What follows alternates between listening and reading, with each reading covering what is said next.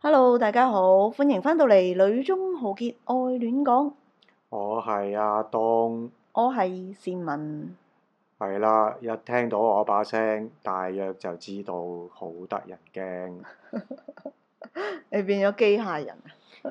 有啲疲態啦，失驚無神。我哋有機會啊，仲有機會喺呢一段日子裏邊咧接待人咯。都可能真係會多翻啲人嚟柬埔寨係咪？因為我哋而家入境柬埔寨咧，只要喺機場嗰度驗咗係 negative，基本上就唔需要再點樣隔離。係入境就係咯，咁但係啲人翻翻去自己屋企又要隔離噶嘛，即係嗯咁呢個但係係最低嗰能嘅事情嚟個嘅。花費相對比較少啦，即係唔咁啊需要係來回都要隔離。差唔多兩年多啦，誒、有機會接待都應該係係開心嘅開心嘅，見少啲人啦，唔好太多 ad hoc，即係每約一次就多一個風險。冇錯啦。咁啊食飯嗯人少就會好過人多咯。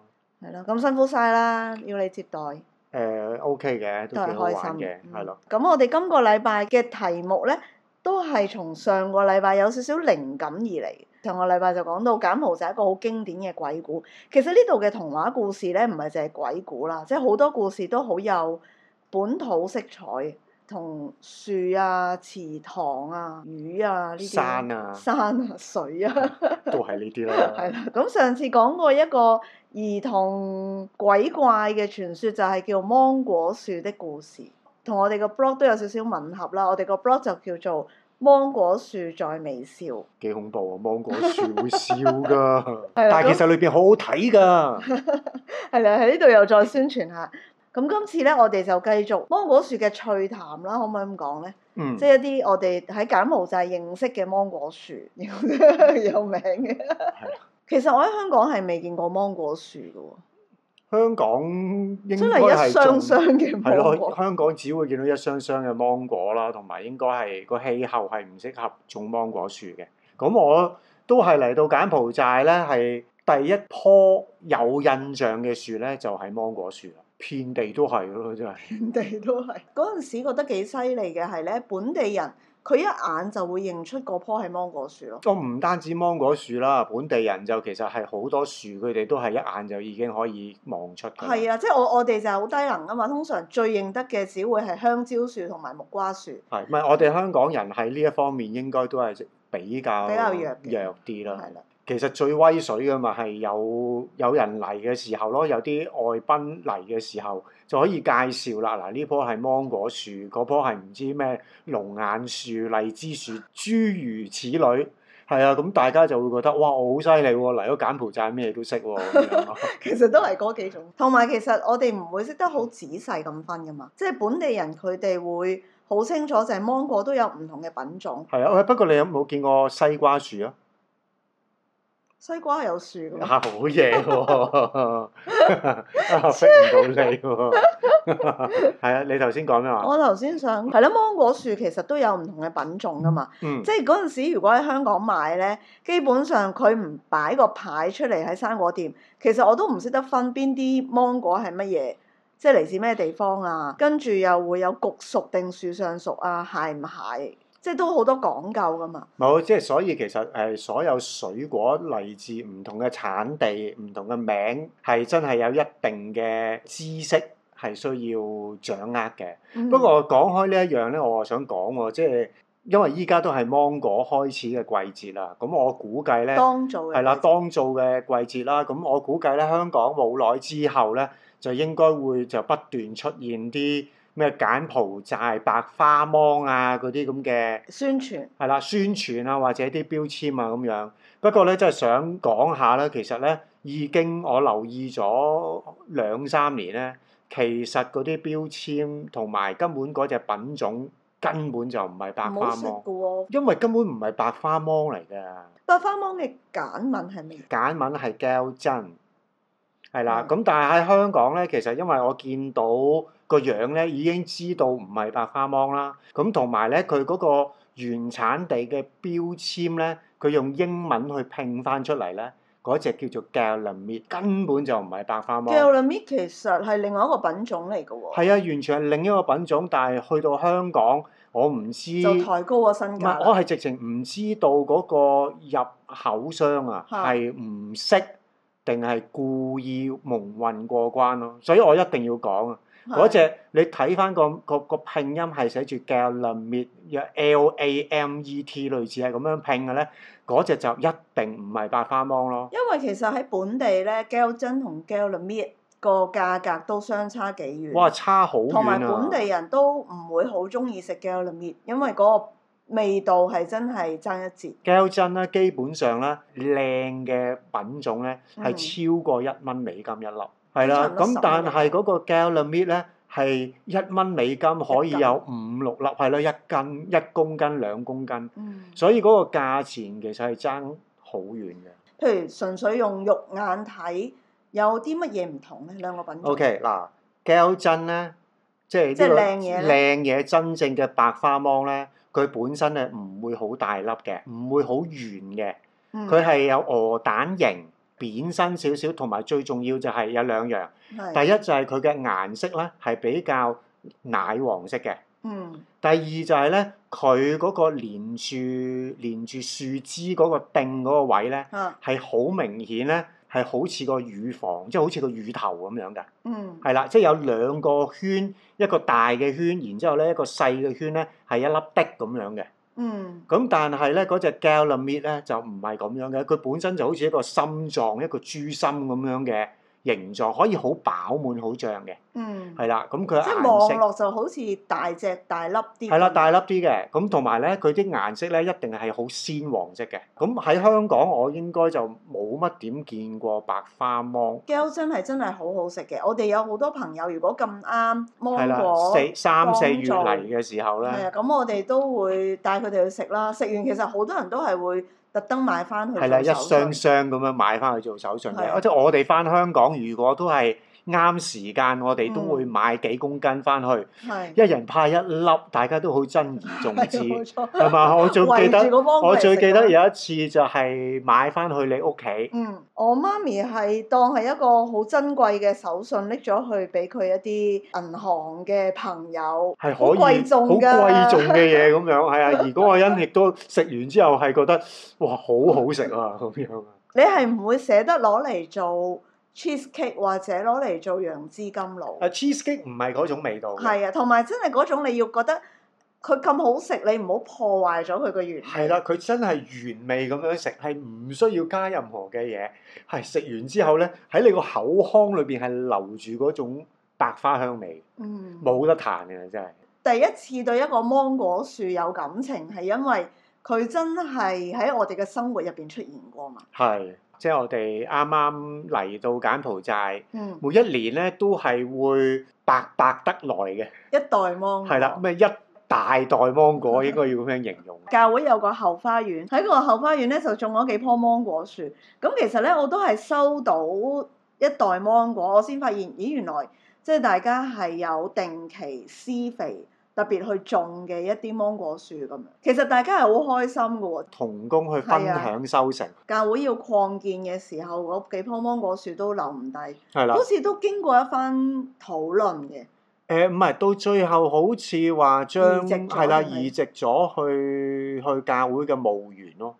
呢一度嘅人其實植物咧，其嗰、個連結係真係幾深嘅，嗯係啦、咁我哋而家喺學校門口都有一棵芒果樹啦，嗯，叫做屋苑種落擺咗喺度。係啦，，屋苑嘅園景嚟嘅，其實係哦係啊，即係每兩間屋嘅中間，佢就種咗一棵芒果樹或者係其他樹咯。係我又覺得幾特別嘅喎，即係你喺個屋苑嗰度，你種一啲植物咧，你唔係種一啲觀賞性嘅植物，係真係種一棵芒果樹。係呢一樣嘢都係好實啊幾得意嘅，係好實用啊！唔知點解咧，我哋門前嗰棵芒果樹係特別奀嘅，誒呃幾個原因嘅，我哋嗰棵咧係一個丫叉咗出嚟嘅芒果樹嚟嘅，即係好多都係即係唔一平枝衡係啦，一枝嘅，但係嗯我哋嗰棵咧係零零舍舍唯一一棵咧係 Y 字形嘅，嗯，係啊，咁所以成日執埋一邊。啊係啦，會側埋一邊，同埋因為啲陽光射到嗰邊，咁咪茂盛啲咯。哦，所以就越嚟越斜啦。嗰棵係啦，，咁棵嘢就會越嚟越斜咯。我哋門口嗰棵咧，我一開始嘅時候咧，已經係比其他嗰啲係矮小嘅，嗯，即係可能因為佢係 Y 型丫叉，我唔知個原因咯。起初嘅時候咧，棵樹係上唔到我哋二樓嗰個高度嘅。嗯係啊，咁係到到即係呢幾年見到佢一路慢慢生咧，生到上我哋三樓。特別對呢棵芒果樹有感情咧，就係、最初咧呢棵樹係好奀噶嘛。係啊，其實我哋都有暗中討論過、就係到最後會唔會種唔到係咧？啦，不如我哋斬係咗啦，佢不如算啦。斬咗佢，因為又有蟻啦，即係冇錯開始有啲白蟻係啊，定啊紅火蟻咁樣。咁有時咧又會躝到去小朋友嘅身上面，但係咧我哋又聽到一個係咪叫做傳說，芒果樹咧如果經過移植，其實點樣都係要等三年嗯，先知道佢係咪真係適應嗰個地方。其實當我聽到呢個故事，即係個即係個心有啲感動，定係有啲諗法，好似我見證住佢，佢亦都會見證住我哋，其實喺度捱到幾 耐。係啊，幾好啊，啊，即係好有人性咁樣啊。係啊，我喺度諗，即係我有時我會默默地喺個心同佢講：你努力堅持落去啦，我我我哋都會陪你一齊，我係啦哋希望我哋都捱到呢三年有結果係啦嘅一日啦。 You jump, I jump. You grow, I grow 咁樣 啊。係咁結果咧，其實到呢棵樹真係叫做比較健康，然之後咧第一次見到佢結果咧，其實我係好開心。嗯，但係第一次結果亦都令到我哋有煩惱啦， 因為其實啲樹咧，suppose 係屋苑資產嚟噶嘛，嗯，所以其實嗰個業權啊，係係，啦，係屬於邊個嘅咧，都好難界定嗯，啊。咁同埋啊，佢喺兩個單位中間嘅。係啦，即都係係你唔可以話畫條線喺我嗰邊嘅就係我嘅嗯生果，喺你嗰邊就係你嘅生果。同埋就算我哋畫咧，其實根本係好多人經過咧，跳一跳就已經要摘咗兩個落嚟㗎啦嘛。嗯，其實我係冇諗到咧，一棵芒果樹佢結咗嘅果子食唔食得嘅喎。最大嘅原因咧係嗰啲樹係從來冇施肥噶嘛。係啊，佢係天生天養。係咯，咁我成日都覺得啊，嗰、個係一個感情嘅投放，但係我冇諗過就係我要食佢嘅果實咯。係喺我哋門口嗰棵樹咧，其實就有不斷施肥嘅，係啦，啲小朋友會有可樂啊、咖啡 啊，跟住啲老師食完嘅杯麵係啊、啊，杯麵啊嗰啲咩都抌晒落去嘅咁樣咯。咁可能我哋啲芒果特別甜就係呢個原因咯。喺我哋棵樹出嚟未食過甜嘅芒因為喺果，咩佢未熟之前已經俾人摘晒。冇錯 啦。咁但係亦都係第一次見，誒、原來一啲咁平嘅芒果，我哋嗰個唔係 gel 真嚟㗎嘛一，唔係，真係一啲雜乜牌芒果樹都會有人爭嘅喎，係咯，爭完其實又唔係食嘅喎。係咯，好得跟意住啊，爭完又會好傷感情，係咯，仲要鬧交啊咁樣，係咯，咁就係試完屋苑叫做有一個管理處啦。咁管理處嘅阿頭咧，曾經係落過一條命令，就係、咧所有屋苑嘅芒果樹嘅果實都係歸佢所有。佢真係喂歸佢所有，我聽啲小朋友係咁講咯，係咯，咁所以咧啲小朋友係唔敢摘芒果，但係大家就係有一種敢怒不敢言嘅咁咁而事實上就係嗰個嗰個阿頭，佢就喺我哋。隔屋企兩個係單啦，位，隔幾個單位就其實開咗一檔餐廳、餐館咁樣啦。係咁佢就成日走去摘啲芒果，仲要走過嚟我哋門口摘我哋門口啲芒果啊嘛。係啊，咁我哋就成班小朋友圍住個棵芒果樹望住佢摘。到最後就係我哋有老師出嚟路見不平咁樣啦，咁就起咗啲衝即係爭執啊咁樣啦。係，我又食唔晒嘅，其實我真係冇乜所謂。但係原來對某啲人嚟講就係、嗰棵芒果樹嘅芒果係我嘅，嗯，你有咩權責呢？咁但係我又真係唔知道究竟個業 即係個產權係邊個喎，所以其實我覺得都幾複雜喎、呢、個鄰舍，冇錯，因為一棵芒果樹冇錯。關係突然間就變得好緊張。係咯，我仲因為呢一件事寫咗一首簡文嘅詩啊嘛，嗯壓埋韻。我哋簡語老師仲話我寫得好啊，鬧佢，又或係感嘆定係係最犀利就係我用感嘆嘅方式咧去諷刺佢，類似嘅意思就係人哋咧就可以攞最好嘅收成，而我咧就只能夠掃樹葉。好有嗰種悲涼嘅味道。係啦，嗰種味道啊！哇，我自己寫完我都覺得唔錯啊，真係因為其實大家就會好奇怪，你買一個即係嗰啲雜乜牌芒果都係五百冇一錯啦，蚊根本美，就係唔值係一蚊錢，美金，一蚊港紙一粒啫嘛。根本就係唔值你錢點。解會為咗嗰幾蚊，跟住就去破壞咗個鄰舍關係咧？大家都覺得好費解，但係我覺得呢個其實都反映咗喺呢一度嘅人佢哋對權勢嘅睇法咯。總之我中意做我就做，我理得你啫。但係到好似呢兩年佢都冇再嚟摘芒果，其實真係無謂啦，係咪？周又辛苦圍都係，係嘛？即係佢自己門口嗰棵都有啦嘛，係咪？其實而家開始去到誒、呃、豐收嘅季節啦，我覺得今年有一個幾特別嘅現象係啲芒果多到咧冇人摘。係即係以往其實每年都有㗎啦，第一輪咧係食得好開心，冇錯跟住咧就係、不斷到收到對方送嘅芒果啦，送到第二、第三個禮拜咧，大家就開始覺得係唉咯，我日又嚟日都屙芒果㗎啦，已經 嗰種感覺。但係今年嘅期況就係、連摘都冇人摘喎，都多到唔係可能未開始，我唔知啊。係啊！我哋學校啲小朋友話，因為屋企啲芒果樹都好多，係咪佢話老師我已經日日食芒 果，真係好奇怪同啊！埋佢哋係唔一定食熟芒果㗎嘛係，佢哋係啦，生芒果，係啊，佢佢就哋咁。樣嚼啊，連埋連埋生芒芒果啲皮都可以照咁係啊，嚼索喎。索聲咁係樣啊，點啲味精，跟住有一餐係飯。啊，呢個真係唔係我嘅。我唔係我哋嘅 style，係啦，我哋青 B B 嘅芒我都要夾硬焗熟佢。冇。錯，真係。喺呢一度其實你會比較中意食乜嘢嘅芒果製品，即係我諗香港人比較熟嘅就係、譬如泰式芒果糯米飯啊。嗯，長洲嘅芒果糯米糍啊，或者我哋去甜品店食嗰啲楊枝甘露，但係只要你食過柬埔寨嘅芒果咧，你就會發覺係係柬埔寨嘅白花芒啊，係啦，柬埔寨嘅白花芒咧，你就會發覺嗰種焗熟嘅芒果啊，嗯係真係少咗一種芒果味，嗯佢，可能個甜度好高，芒果味道咧未必會好濃咯。冇錯，喺個 podcast 裏邊係形容唔到嘅，誒、係啦，呃只能夠要親嘗嗰種感覺咧，先可以即係係咯，一路講一路流口水。誒呃嗱，我覺得有少少可以比喻到嘅就係芒果嘅 abstract，即係你喺香港咧，你食三個芒果，將佢濃縮為一個，但係佢係天然嘅。咁你喺呢一度，你會食過一啲乜嘢芒果嘅製品係令到你印象比較深刻？大部分情況我哋都係就係、一個芒果切開佢嚟食，不過你個人其實都唔中意整色整水啊，你樣樣嘢都係切開佢你就食。係。咯，係啊，即係要要講嘅咪芒果沙冰咯，係係。啦我都係諗到呢樣係嘢。咯，啊呢度有一個特色叫做芒果籽，咁其實芒果籽係咩嚟 嘅咧？就係多到食唔晒。冇錯啦。，啊就係啲芒果多到食唔晒嘅時候咧，佢去咗皮，跟住咧就將啲芒果肉咧打成泥。係啦割晒出嚟，跟住咧就打成泥，然之後咧就將佢鋪平，鋪到好似一張紙咁樣，嗯就曬乾佢，嗯就好似一張紙咁薄嘅芒果。佢個賣相其實係唔吸引嘅。嗯係啊，但係咧，佢哋就係話呢一個方法咧，就係將啲食唔晒嘅嘢咧，可以再保留得耐啲，同埋可以喺芒果唔當造嘅時候，都仲有芒果食嚇、啊，即所以係其實柬好埔寨人。多果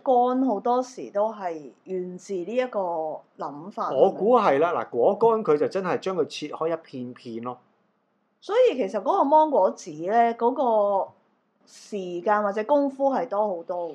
我估你要計先係，打成泥。我估計係，如果有一個人可以包裝咗芒果籽，其實我覺得係都係一種生意嚟嘅喎。都係難嘅。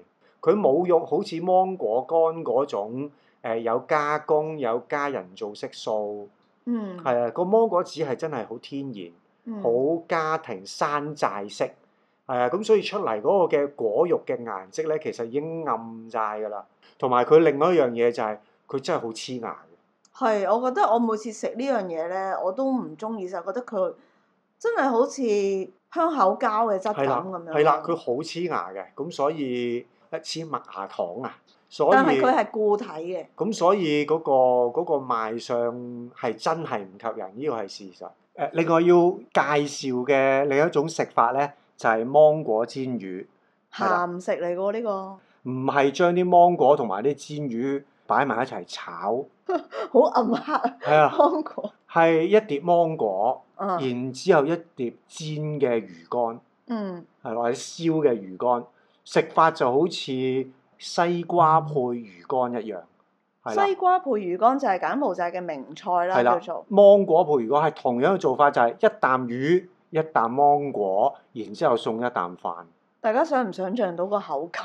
哇！嗰、個口感其實係好正㗎，係啊！嗯你西瓜係又夠水又夠甜，然嗯，之後配落去啲鹹嘅煎或者燒嘅魚但係嗰個魚乾又唔係我哋食嘅鹹魚喎，兩樣嘢嚟。乾，係啦，，佢係晒好 mix 咗埋嗰啲甜味同埋一種酸味、嗯或者一種鹹味，哇！嗰種滋味非常好送飯嘅一道菜係咪？冇錯，好啊，咁啊，希望如果有機會大家嚟，我哋就一齊去試下啦。係啦。都真係要柬埔寨餐廳先會有，柬埔寨都未必有㗎啲餐廳，要食啲傳統菜式嘅鋪頭，可能就會揾啊到，可能會揾到。即係某啲特介紹多個食法啦。呢、個就真係好原始嘅食法啦。誒、只要咧喺芒果樹入邊摘一啲好嫩嘅葉，即係超仍然亂，係啦，仍然咧未係綠色嘅，係啦，佢啱出嚟係淺啡係色啦，啱啊嘅，啱好似手指甲咁大塊嘅啫。係啦。咁嗰啲咧，只要掹落嚟就咁擺入口，其實已經有一種芒果嘅清香冇。錯，就會正滲出嚟，嗯，講總之有一種好甘甜嘅芒果味，係啦，即甘，少係少啦，青苦嘅味冇道。錯，大家嚟到可以試下，只要你見到芒果樹而你好確實佢係冇毒嘅啦，基 本上呢個係真係唔需要任何加工就可以試到。 嗯。我哋講下講下，即係講到依度咧，已經係令到我蠢蠢欲動，好想快啲即刻去買白花芒食，一蚊美金一粒喎，一蚊美金一粒咪一蚊美金一粒 咯。嗯我哋食咗學校嗰啲芒果先。嗰啲唔好食 嘅，嗰啲信我啦。如果食唔晒，我哋可以留翻嚟係同啲小朋友攞嚟做手工嘅，咁犀利，攞嚟做手工。係啊，攞嚟雕花，跟住攞嚟印圖畫咯。好啦，咁我哋如果有作品嘅話，我哋就擺上呢個芒果樹的微笑嗰度俾大家觀賞下啦。好啦，好啦，咁我哋下個禮拜再見，再見，拜拜。拜拜。